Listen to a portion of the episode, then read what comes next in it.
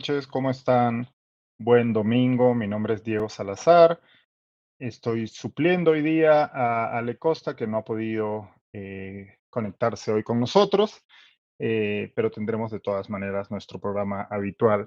Comité de, eh, de, comité de domingo, perdón, me estaba confundiendo con el programa de los miércoles.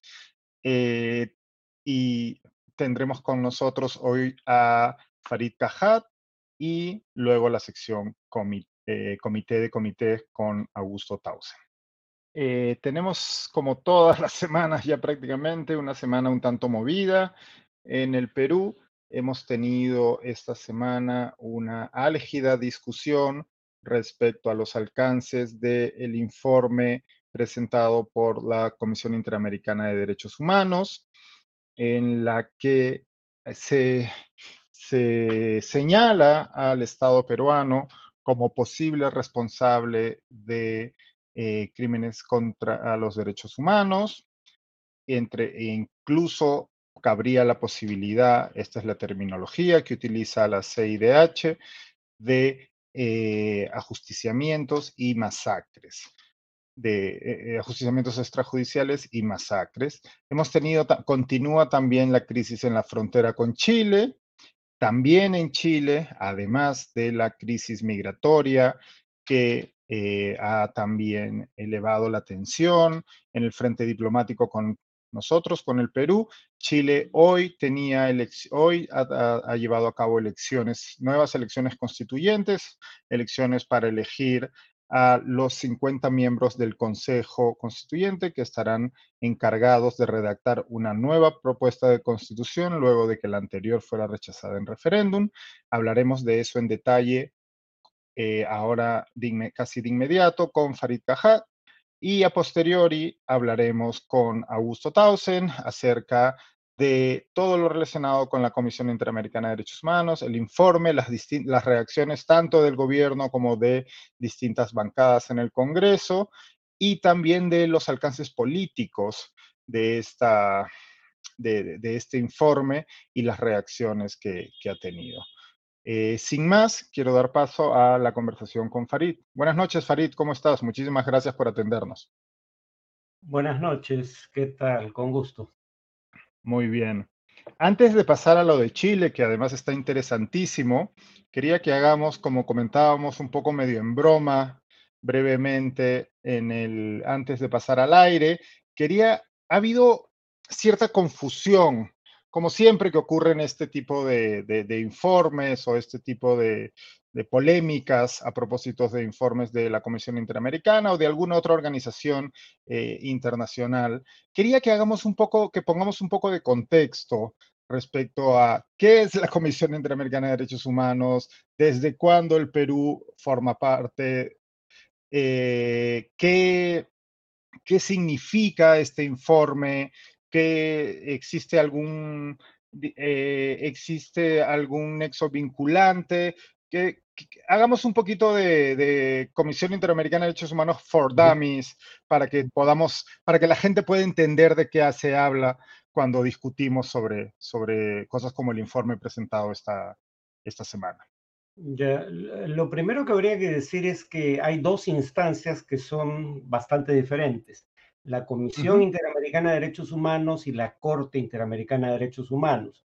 La comisión fue creada por la Organización de Estados Americanos. Todo país miembro de la OEA está bajo el escrutinio de la Comisión Interamericana de Derechos Humanos desde 1959, que es cuando se creó. Eh, además, una parte importante, pero no todos los países de la OEA, han suscrito un tratado internacional llamado Convención Americana de Derechos Humanos, que crea una corte, la Corte Interamericana de Derechos Humanos, eh, que sí es una entidad jurídica cuyas decisiones son de cumplimiento obligatorio, es decir, vinculantes, a diferencia de la comisión, pero que los, eh, las conclusiones de los reportes de la comisión no sean vinculantes no quiere decir que no tengan efectos jurídicos.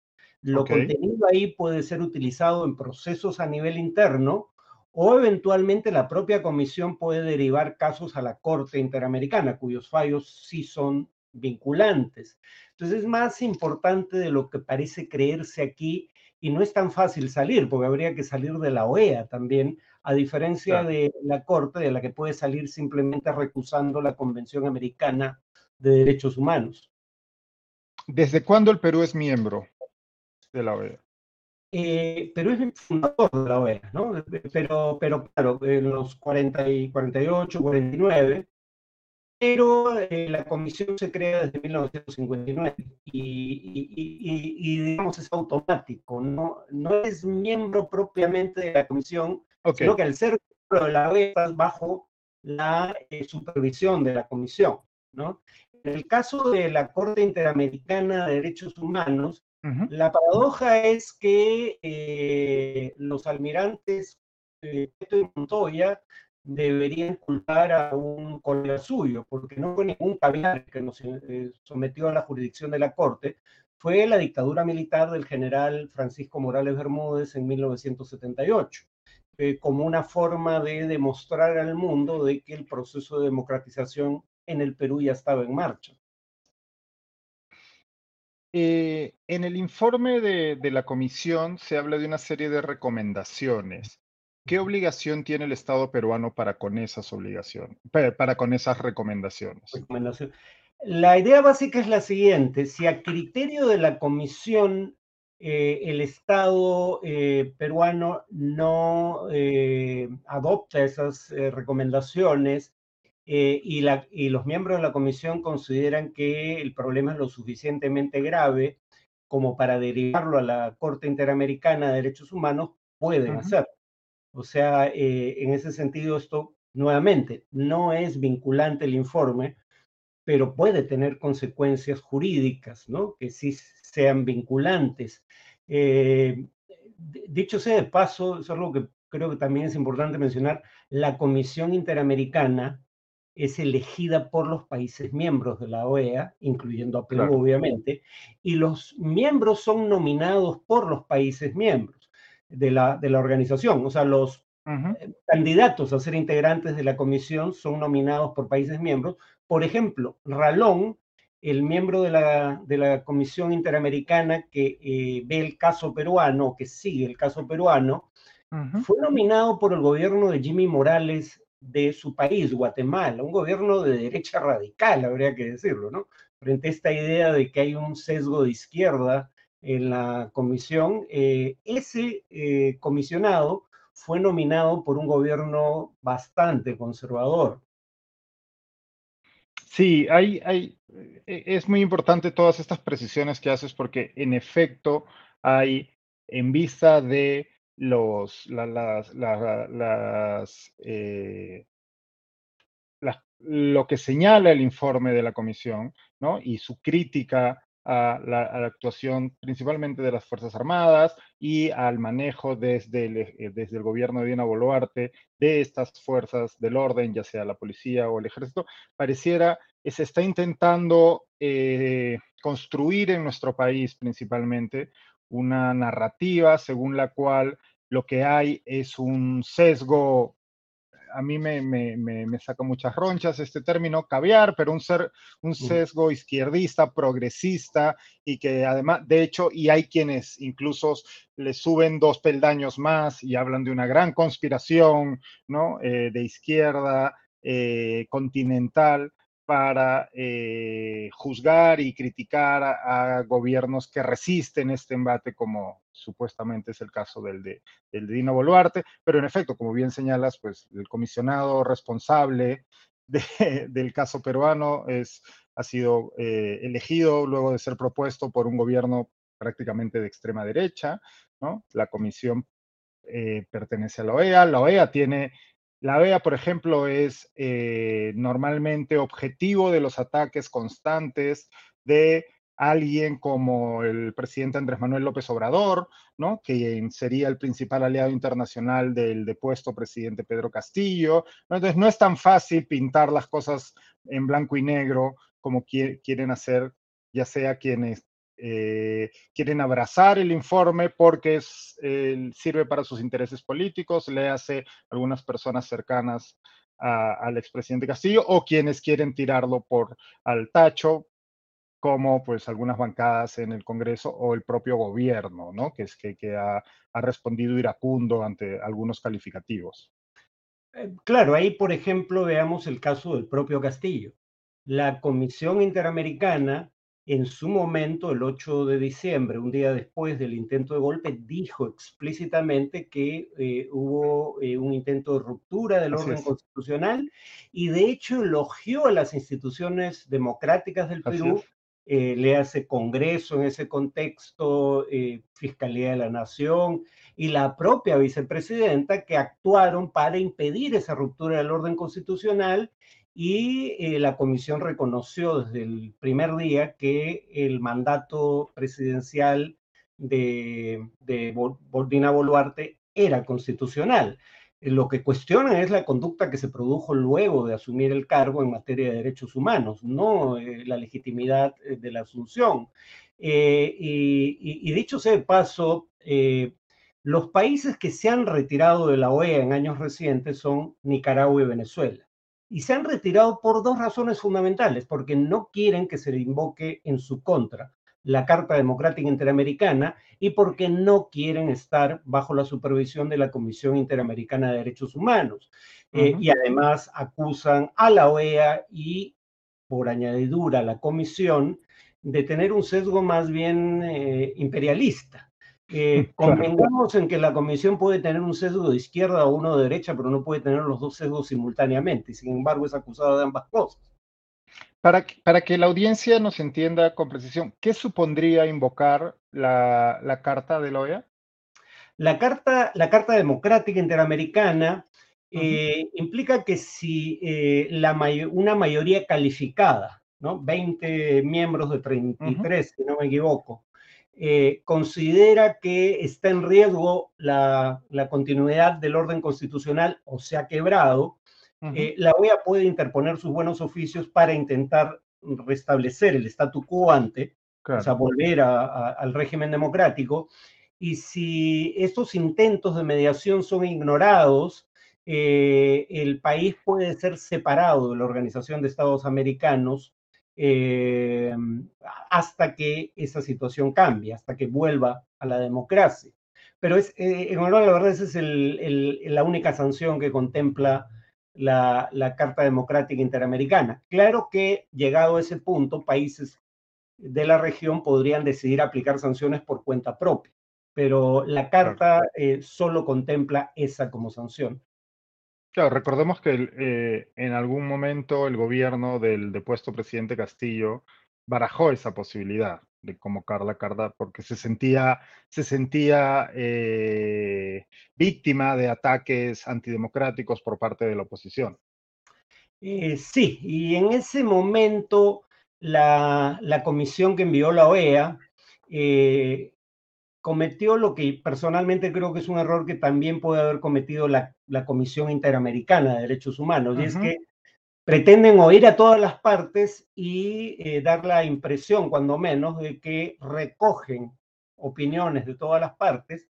Y entonces en ese informe eh, claramente hay una sección donde, quiero digo, claramente se indica en esa sección que lo que se eh, se expresa ahí esa opinión de aquellos con los que se reunió la comisión, cuando el gobierno de, Castillo invocó la Carta Democrática Interamericana. Y sin embargo, cuando se criticaba el informe, se criticaba esa parte, en donde lo que se decía no era opinión de la comisión que envió la OEA, sino de los interlocutores peruanos de la OEA. Algo parecido creo ha pasado con la actual, eh, eh, con la misión o el informe de la Comisión Interamericana. Como sabemos, el Perú hizo 178 observaciones y la Comisión alega que intentó integrarla en la medida de sus posibilidades. Entonces, han integrado opiniones de gente crítica del gobierno, han integrado opiniones del gobierno.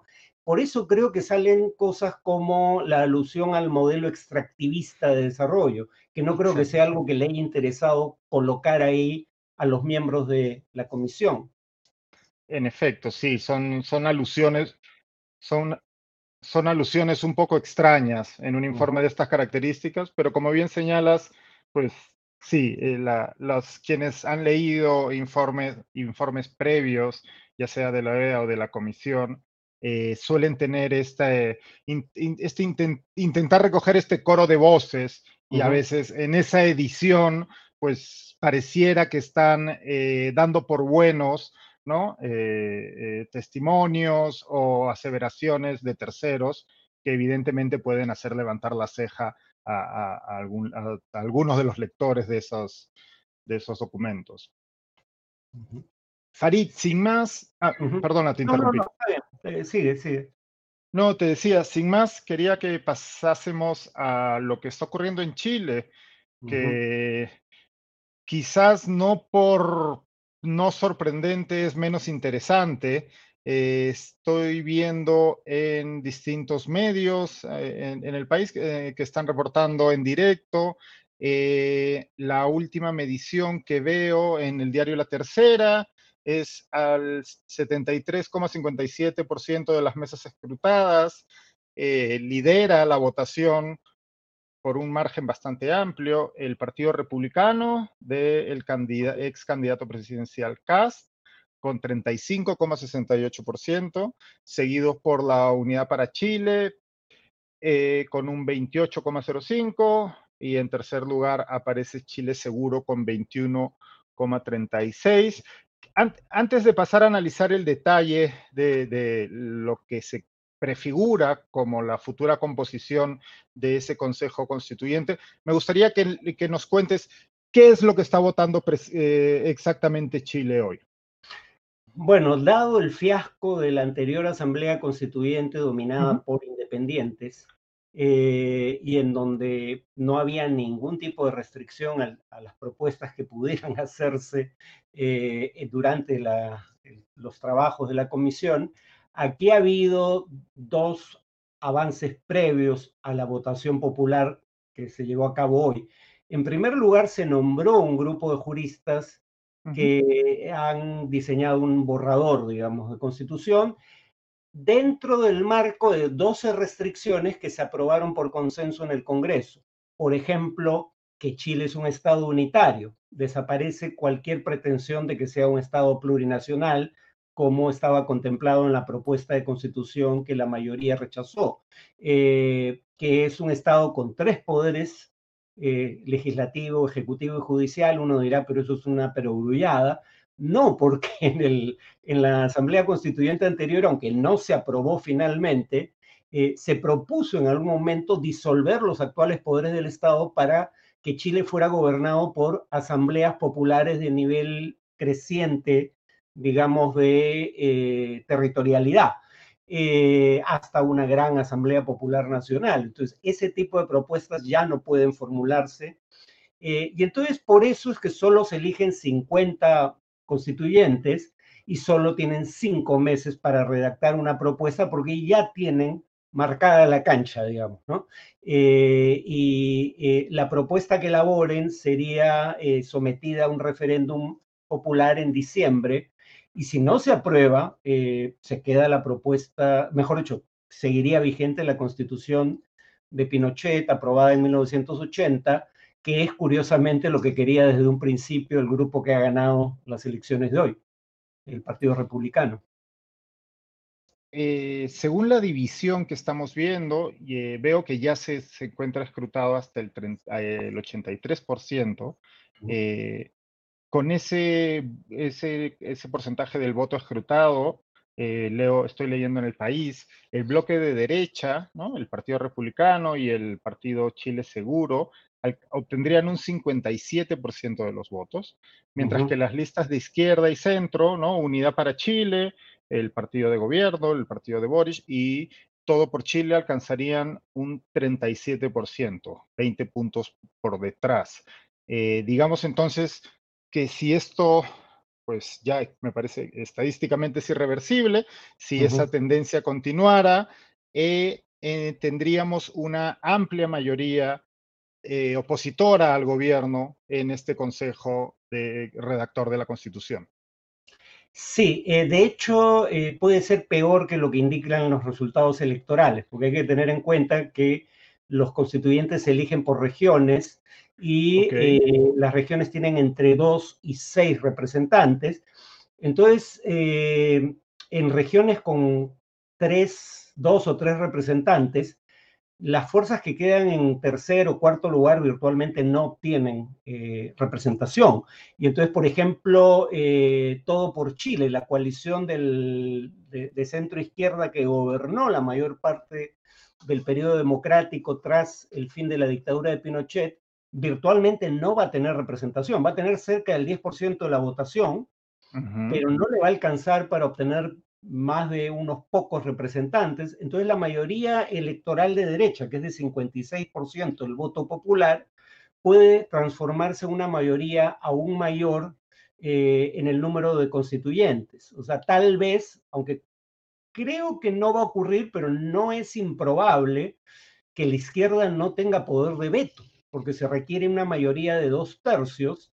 Lo que pasó en la Asamblea Constituyente cuando la derecha no tuvo ese, esa minoría de veto, el tercio necesario para vetar eh, acuerdos, le podría pasar ahora a la izquierda, eh, en un contexto en donde quien va a tener poder de veto es un partido, el Partido Republicano, que no quería cambiar la constitución y cuya campaña para esta Asamblea Constituyente fue decir, lo importante no es el cambio de constitución, lo importante es la seguridad, la economía, han adelantado que no van a ser un grupo obstruccionista dentro de esta asamblea, eh, pero en todo caso eso está por verse. Te iba, te iba a preguntar si se había visto en ya, ya sea durante la campaña y por supuesto hoy ya con la votación misma, este, esta votación constituyente como una suerte de referéndum sobre el gobierno de Boris, pero estoy viendo las primeras declaraciones del ex candidato eh, presidencial Kass y pues me parece que nos responde él, ¿no? Dice, Chile ha derrotado a un gobierno fracasado, ¿no? ¿Qué, ¿Qué significa para el gobierno de Boris, más allá de el control o el no control que van a tener sobre este ente, nuevo ente constituyente, ¿qué significa para el gobierno de Boris este resultado electoral? Eh, es una derrota, ¿no? Eh, sin atenuantes. Además, eh, es difícil, aunque el gobierno ha negado que esto haya sido un referéndum sobre su gestión, es difícil no llegar a esa conclusión cuando uno ve que tanto en el, en el referéndum que derrotó la propuesta de constitución que apoyaba el gobierno, como en el referéndum de hoy, la votación del bloque de izquierda es muy similar a el nivel de aprobación, un poco mayor hoy día que el nivel de aprobación del gobierno de Boric, ¿no? Entonces, parece haber una relación. Eh, el gobierno va mal, pero eh, claro, cómo sea juzgado por la historia va a depender de qué pase durante la segunda mitad del gobierno, ¿no? Eh, en materia económica ha tenido algunos logros, ha sido, por ejemplo, siempre se acusa a la izquierda de eh, ser proclive a eh, un gasto fiscal excesivo, no cuidar los, los, equilibrios macroeconómicos.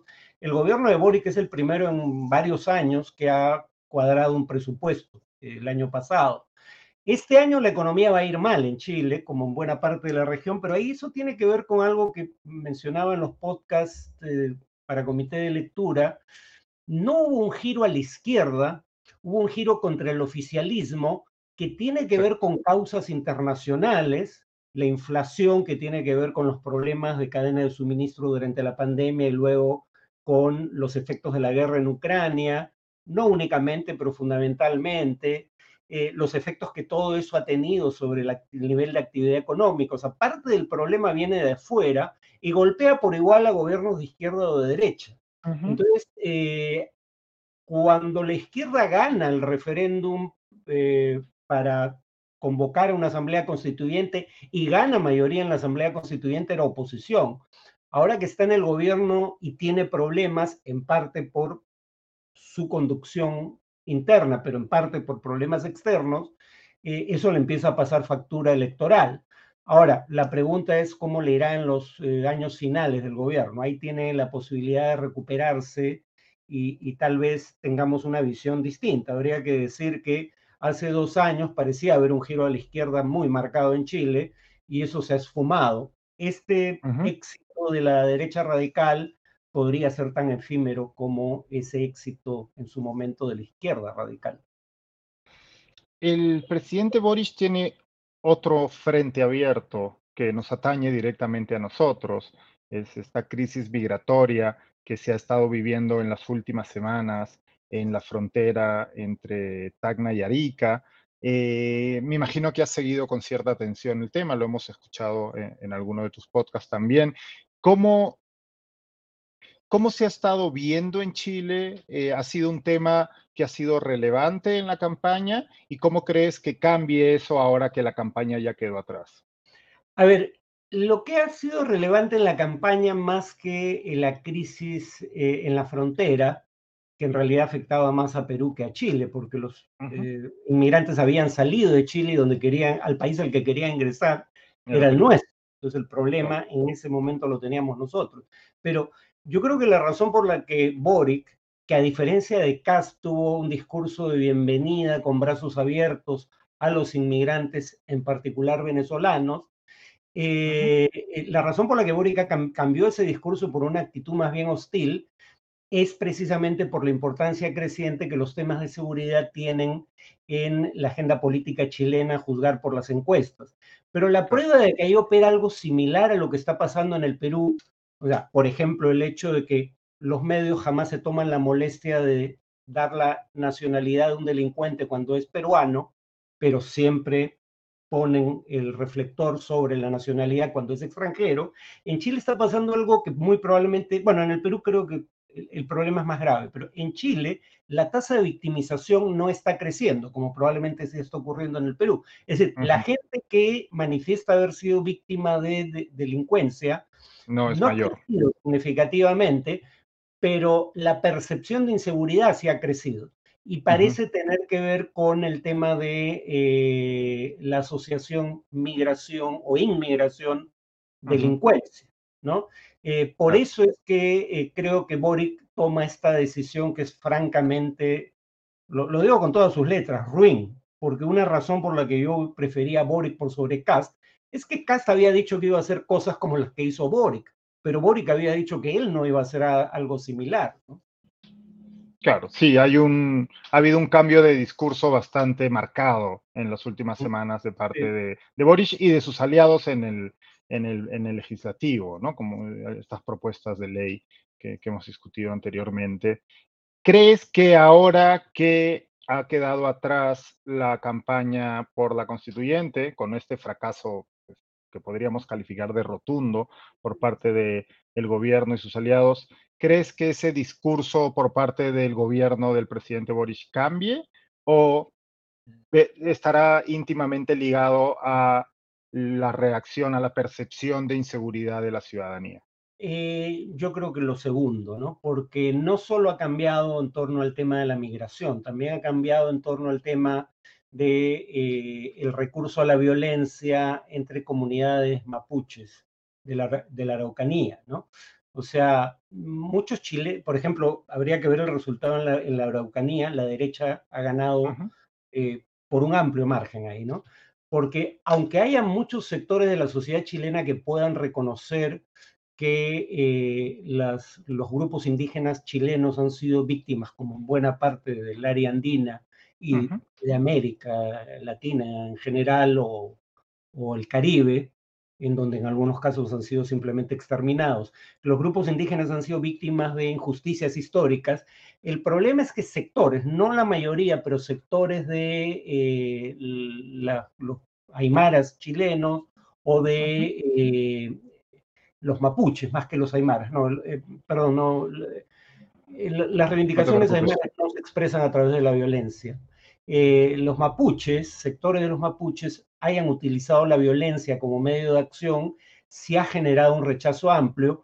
Y Boric, que al igual que en el tema de, la migración, criticaba las prácticas de gobiernos anteriores, ha terminado enviando nuevamente a los militares a tomar control de la situación en la Araucanía.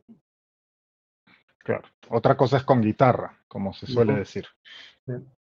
Farid, muchísimas gracias. Ha sido una eh, charla iluminadora respecto a estos dos temas que hemos tocado hoy.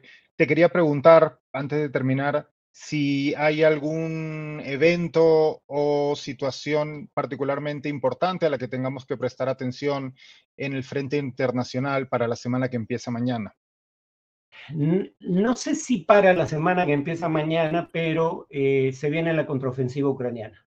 Esa va a ser la noticia internacional. Eh, probablemente también debiera ser noticia internacional el Sudán, pero, pero lamentablemente no lo es. Eh, la revista The Economist hacía notar que el año pasado la guerra más sangrienta en el mundo, la más letal, mejor dicho, ¿no? con mayor número de muertos, fue la guerra civil en Etiopía, no la guerra entre Rusia y Ucrania.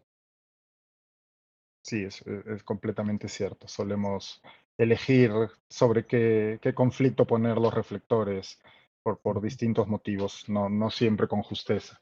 Eh, muchísimas gracias, estaremos pendientes y seguramente te, te convocaremos de nuevo para, para hablar sobre estos temas muy pronto. Que tengas buen, buen inicio de la semana. Gracias. Gracias. Hasta luego, Diego. Bueno, eso ha sido nuestro blog internacional del día con Farid Kahat. Eh, ahora vamos a pasar a una pequeña pausa comercial con nuestro, de nuestro sponsor Limaná. Y a la vuelta empezamos con comité de comité con Augusto Tausen para comentar, el, eh, para realizar el análisis político de lo que se ha visto en estos días. Nos vemos en... En Limaná encontrarás comida deliciosa y natural elaborada con superfoods. Ven y disfruta de un ambiente único en el corazón de San Isidro. Limaná ofrece una amplia variedad de deliciosos platos con opciones keto, paleo, veganos y vegetarianos que estamos seguros te sorprenderán. Ya estamos de vuelta. Muchas gracias por continuar en sintonía con nosotros. Augusto, gracias por estar con nosotros esta noche. Hola Diego, ¿qué tal? ¿Cómo andas? ¿Cómo estás? Bien, aquí empapándonos un poco el frente internacional. Ahora toca virar el reflector a lo que ocurre dentro de nuestras fronteras, que también está bastante interesante. Eh, me parece, empezamos por cuestión de proximidad temporal por la entrevista concedida al diario El Comercio de la presidenta Dina Boluarte. La presidenta no daba una entrevista hace ya varios meses, me parece. No tengo ahorita la cifra exacta en la cabeza, pero no, más allá de sus conferencias de prensa o algunas alocuciones eh, públicas eh, luego de Consejo de Ministros, la presidenta no se ha caracterizado por hablar con los medios. Hoy lo, ayer, bueno, ayer, hoy, hoy se publicó, imagino que se hizo ayer, habló en extenso con el periodista Ricardo León del Comercio. ¿Qué impresión te dejó la entrevista? Bueno, eh, me, parece que ella está tratando de, eh, de hacer, digamos, malabares y, por un lado protegerse en el frente legal y por otro lado no generar eh, una pelea con sus socios políticos circunstanciales, ¿no? Este, Pero parece que ya le estaba haciendo, pero ahora es más evidente que se le vuelve cada vez más difícil mantener esa situación.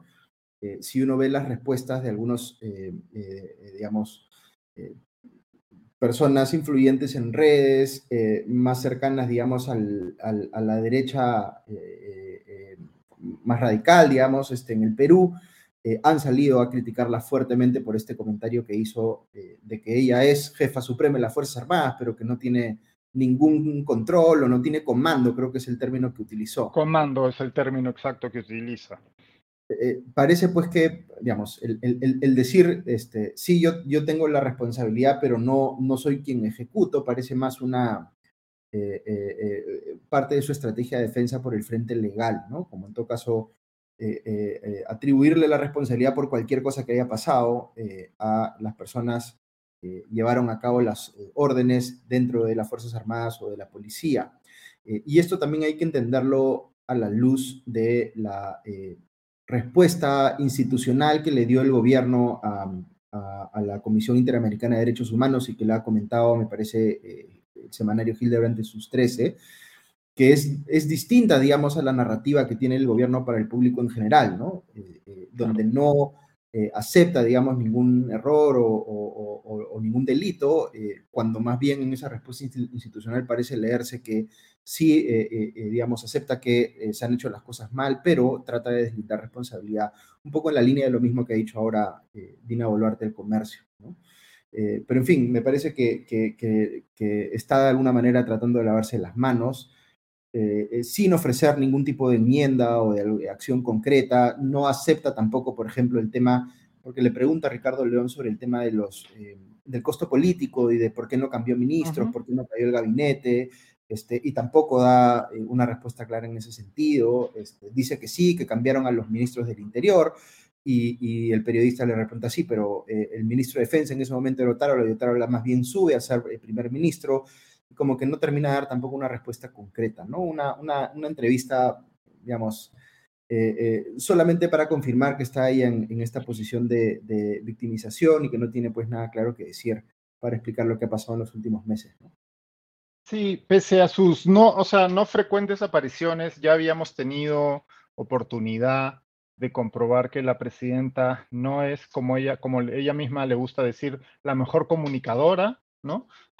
No creo que ese sea el mayor de sus pecados, como ella, ella, ella quiere hacernos creer en la entrevista, pero evidentemente no es la mejor comunicadora, no es la persona más elocuente, eh, pero sin embargo, aquí yo sentí y quería consultarte si tú opinas algo similar. Esto ya lo hemos hablado en ocasiones anteriores, cuando nos hemos referido a, las respuestas, ya sea del gobierno de la propia presidenta, a situaciones de crisis serias a lo largo de su breve gobierno. Pero en esta ocasión yo creo que sentí como un, un cierto envalentonamiento mayor al de otras ocasiones como que ya daba igual y respuestas, eh, por supuesto, hemos solo podido ver unos cuantos clips, ¿no? Que, ha compartido eh, las redes sociales y la página web del comercio. La mayoría de la entrevista la hemos podido leer nada más, pero no hay la más mínima intención, ya ni siquiera ejercicio de autocrítica, sino intención de hacer autocrítica. Y el propio periodista se lo señala en un par de ocasiones, ¿no? Y sale con esta consabida excusa de cuál es su mejor error, su mayor error, ¿no? Y poco, poco le faltó decir, es que soy muy, este, tengo mucha autocrítica y soy muy perseverante y trabajo demasiado, ¿no? Eh, como dice el chiste. Eh, pero aquí dice, no, es que no, no hemos sabido comunicar. Y rápidamente intenta desviar la atención y echarle la culpa a terceros sobre pues, eh, la percepción que existe de su gobierno. No olvidemos, y porque parecería que ella lo olvida, que estamos hablando de una presidenta que es incluso aún menos popular que el vacado presidente Castillo en su peor momento, ¿no? Pero pareciera que con ella no es que no hay ninguna intención de asumir responsabilidad, mm, por supuesto no en el caso gravísimo de las presuntas violaciones a derechos humanos denunciadas no solo por la Comisión Interamericana, sino por distintas organizaciones internacionales, por distintos medios, tanto del país como extranjeros, pero en lo más mínimo, incluso en lo que señalabas en la selección de ministros, ¿no? Con ella no es, ella está ahí por un lado, se quiere presentar como que sí, porque de hecho lo dice en un momento cuando critica a Castillo, ¿no? Y me parece que esa, esa frase va a quedar, lo comentaba con, con, algunos periodistas en el día, yo digo, creo que esa, esa frase la...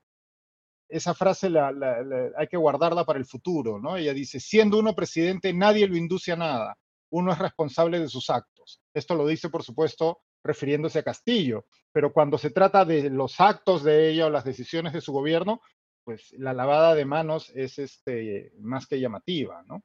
Sí, se le aplica, se le aplica a ella perfectamente como cualquier otro presidente. Ahora, yo, yo no sé, no, yo no necesariamente lo he, lo he leído como ella saliendo envalentonada, porque no hay una, eh, no hay un contragolpe político tampoco. O sea, no. Eh, no, no, está siendo, eh, más allá, más allá de, digamos, de tratar de dar eh, respuestas elusivas y, pasar un poco esta fase de la comisión y, las repercusiones del informe, no es que esté contragolpeando políticamente de ninguna manera muy clara, ¿no? No está haciendo lo que hizo, por ejemplo, en su momento Vizcarra, que es decir, bueno, no voy a tener apoyo en el Congreso, entonces lo único que me queda es volverme eh, un populista, digamos, y tratar de sostenerme sobre popularidad o aprobación popular. No, no está haciendo eso. No. Eh, lo que diferencia su caso del caso de, Vizcarra es que debido a lo que pasó con Castillo y a la posibilidad de que se pueda investigar a un presidente en funciones, Ahora ella sí tiene una, un frente legal que se le puede abrir, digamos, este, para el cual no tiene inmunidad eh, por lo que dure su mandato presidencial. Eso hace su caso diferente al de, al de, Vizcarra, ¿no? Pero eh, e, e, esta suerte de, de, eh, alianza circunstancial que tiene con las bancadas que eran más bien de oposición al régimen de Castillo, yo, yo pensaría que está, está pegada con babas, ¿no? Ya, ya, ya uno vio, por ejemplo, cómo fue la reacción de Fuerza Popular a la reacción del gobierno sobre el informe de la Comisión Interamericana, ¿no es cierto? Entonces, eh, e, es, bien fácil imaginarse cómo esos eh, aliados circunstancialmente, circunstanciales se le puedan voltear, ¿no? Este, con mucha facilidad. Ha pasado con, eh, digamos, Fuerza Popular de manera muy evidente, pero si uno juzga también las declaraciones de los congresistas a título individual, de Renovación Popular o de Avanza País, es, fácil imaginarse cómo eh, en un momento pueden decir, ok, ya no nos conviene estar con el gobierno y ahora hay que salir más bien a atacarlo, ¿no? Sin embargo, esa, perdona, esa, sí, esa este, sensación, digamos, de volatilidad de ese apoyo que estás señalando, que para un observador externo, pues parece evidente, ¿no? A la vista de las reacciones a la reacción, como señalabas, por parte del gobierno.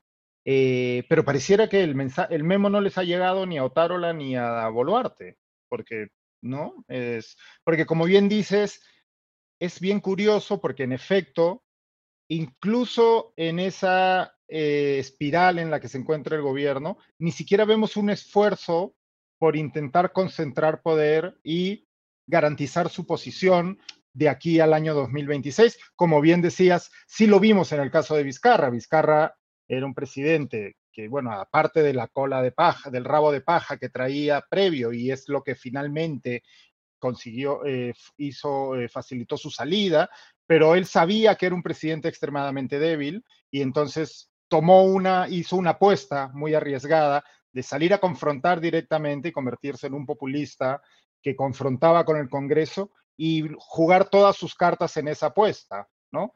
no vemos en el caso de este gobierno, incluso en una situación como la que hemos visto este fin de semana, en donde las bancadas más representativas del Congreso eh, se le voltean al menos de la boca para afuera, ¿no? Por no haber defendido de manera suficiente a su juicio a las Fuerzas Armadas y a la policía frente a este ataque eh, progresista extranjero, eh, pero no vemos que el gobierno ah, tome, no, no, no, vemos que mueva ficha. Pareciera que es como, ah, bueno, que griten un rato, nosotros vamos a seguir aquí. Sigue con su estrategia de aquí no pasa nada, ¿no?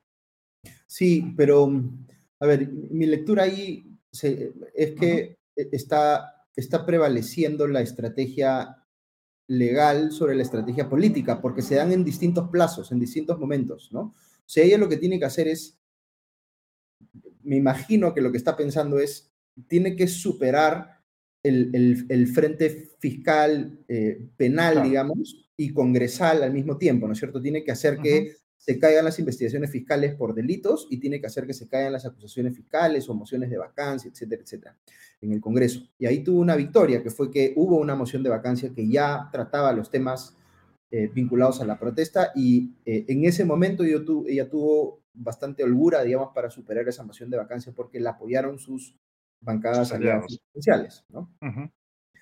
Entonces, creo que lo que ella está pensando, ella y Otárola, porque Otárola tiene su propia exposición legal también en el tema, es cómo cierran eso, ¿no es cierto?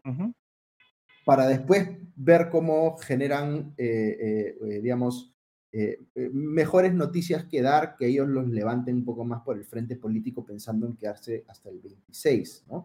Pero nuevamente, aquí entra a tallar esta diferencia de este, que, que, enfrenta este gobierno frente a los anteriores, que, es, que sí lo pueden investigar estando en funciones. Entonces, no es como Castillo, por ejemplo, eh, que incluso teniendo, eh, o al inicio del gobierno de Castillo, digamos, eh, se sentía él cómodo, digamos, con el tema de la inmunidad hasta que le cambió criterio la fiscalía. Ahora ya estamos viviendo en este nuevo mundo donde la fiscalía puede investigarlos estando ellos en funciones y eso es más pone en una situación de mucho mayor vulnerabilidad, digamos, a quien ejerza la presidencia, en este caso a Dina Boluarte, ¿no?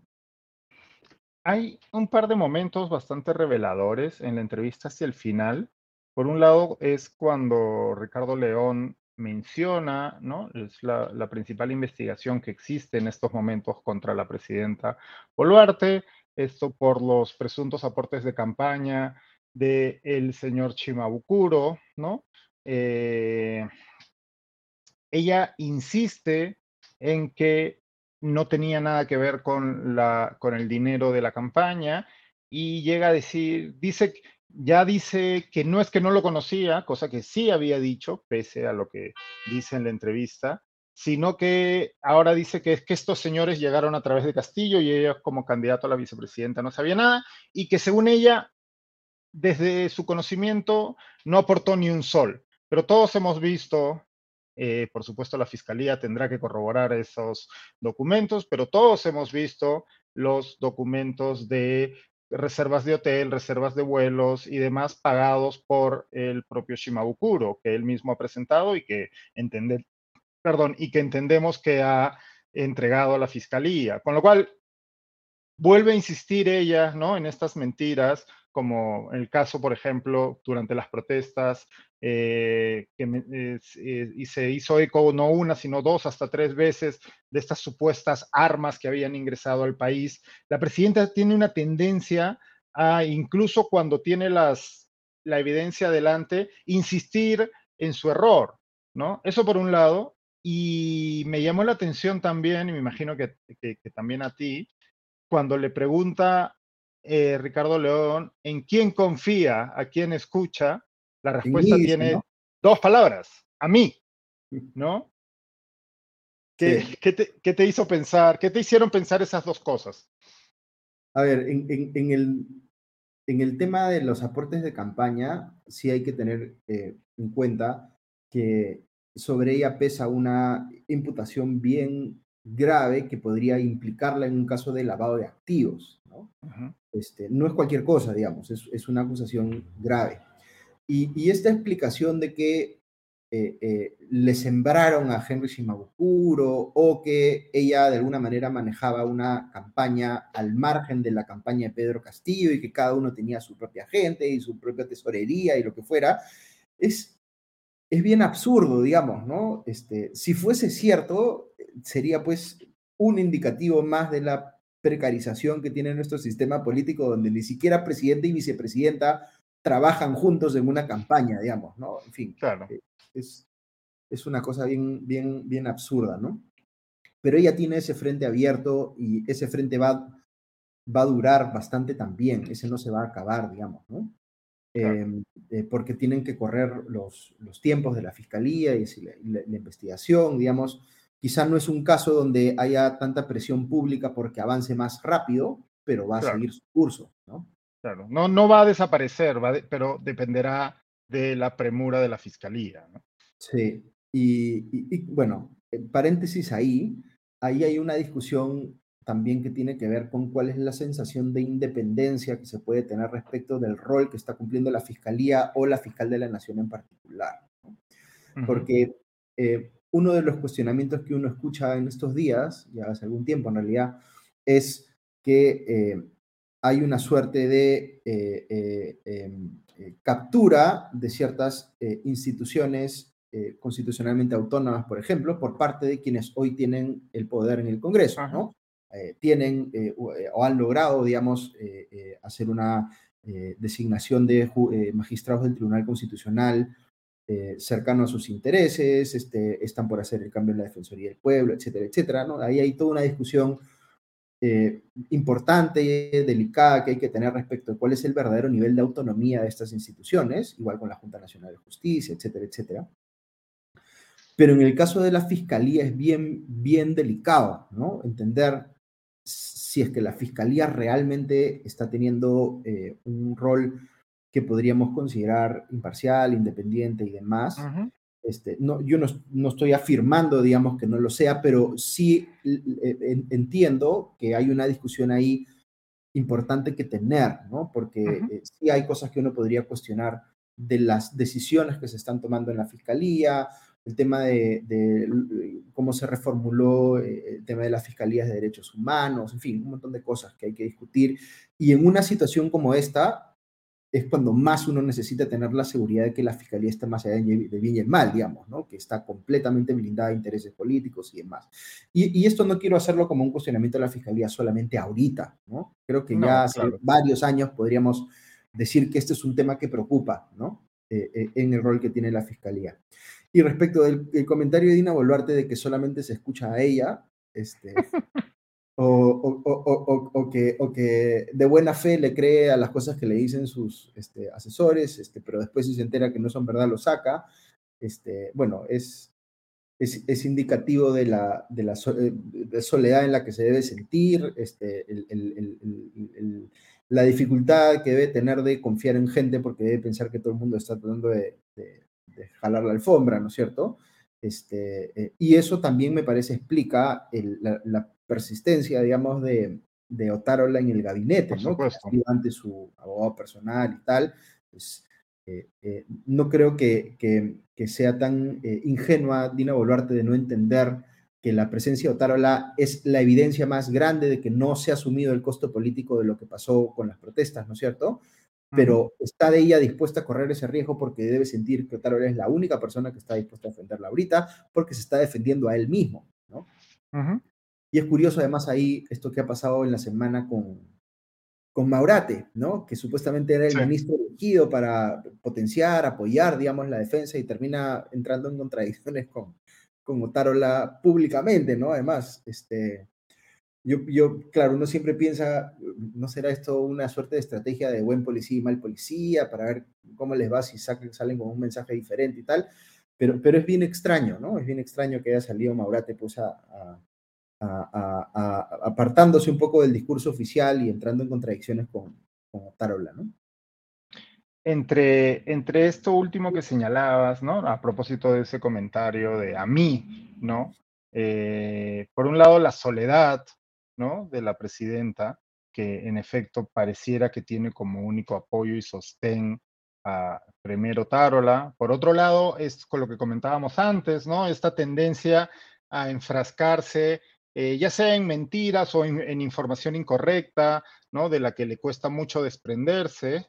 Y por otro lado, también el, deslinde de responsabilidad, ¿no? Nunca, no hemos escuchado nunca a la presidenta Boluarte asumir la responsabilidad, eh, hacer suyo un error o, un, o una mala acción del gobierno y bueno, pedir las disculpas del caso o explicar las medidas que se van a tomar para subsanar ese error, ¿no? Esos tres factores, de forma paradójica, pero no tan paradójica, siguiendo además la línea de algo que tú has repetido varias veces, es, pareciera que estamos ante una suerte de espejo del presidente Pedro Castillo, ¿no? A mí es algo que me llama mucho la atención. Cada vez que escucho a Boluarte o veo una acción de estas características, ya sea de ella o de o de Otárola, yo no puedo evitar pensar en Castillo y en cómo constantemente rehuía cualquier responsabilidad, él no sabía nunca nada, luego pues tenía estas mentiras absurdas que eran fácilmente comprobables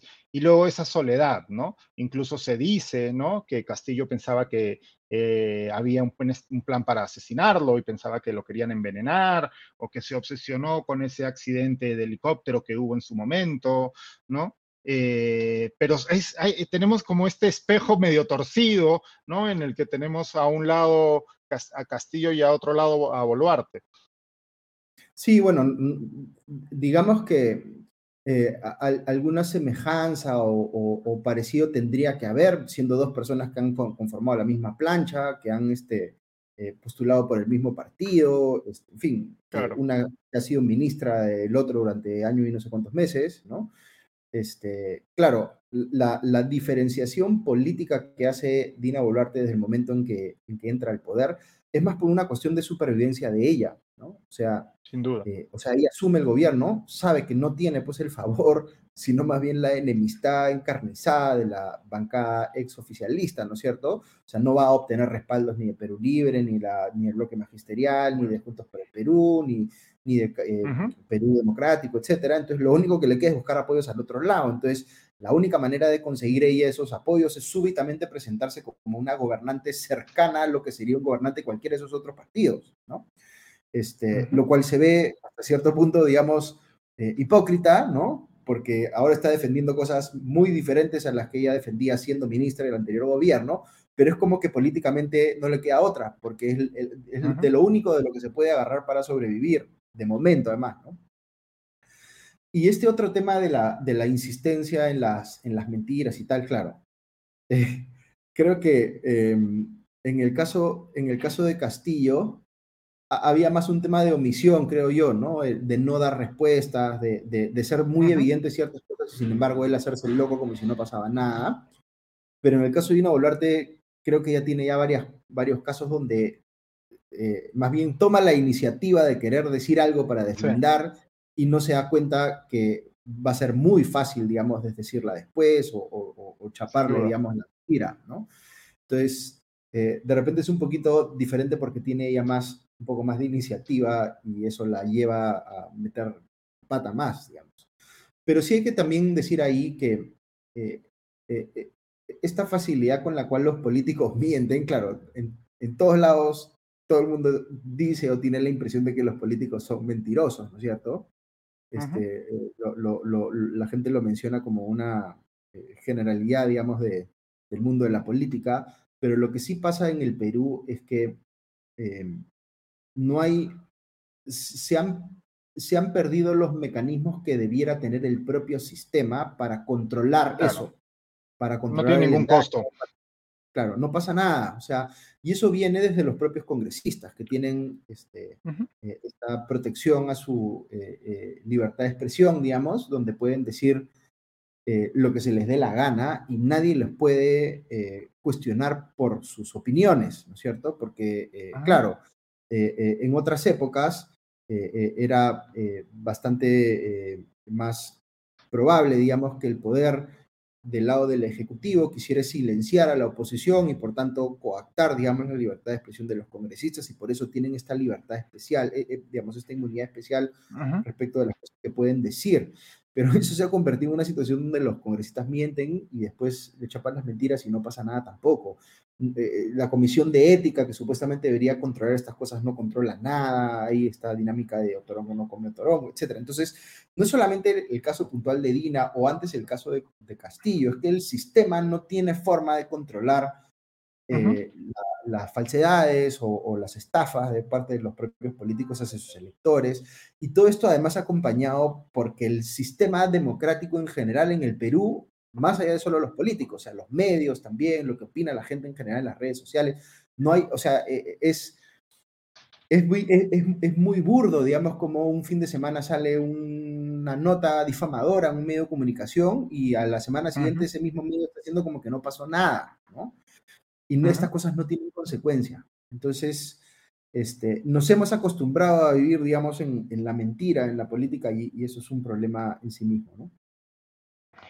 Para ir terminando, Augusto, hemos visto cómo pues esta semana el informe de la OEA y las reacciones primero de algunos congresistas, luego del gobierno, luego de, de esos mismos u otros congresistas a la reacción del gobierno, ha generado una gran alaraca, se ha discutido eh, como, como, se suele discutir o como se suele hacer casi cualquier problema o cualquier discusión en estos tiempos de, polarización en nuestro país, ¿crees que este tema tenga patas largas? ¿Crees que esto vaya a continuar o crees que va a ser rápidamente este, diluido por sencillamente el paso del tiempo o por la aparición de algún otro conflicto, escándalo o discusión? a, nivel político, creo que es poco probable de que le vaya a causar mayores problemas eh, a Dina Boluarte en el corto plazo. Eh, yo creo que ahorita lo que debe estar haciendo el gobierno es tratar de hacer un poco de control de crisis para restablecer sus relaciones con sus bancadas aliadas en el Congreso. Este, eh, algo de eso debe estar haciendo. En el frente legal no sabemos cuándo esto pueda reaparecer, dependerá de la velocidad con la cual avance la fiscalía eh, su, chamba, pero, pero no, no sabemos. Este, y en todo caso, si eso avanza, igual va a ser un proceso largo, igual tiene que pasar a juicio, en fin. Hay un montón de cosas que tienen que ocurrir, este, eh, parte del proceso es en el Congreso, eh, entonces no, no va legalmente tampoco va a generar consecuencias en lo inmediato. Y por el lado de la, de la protesta, em,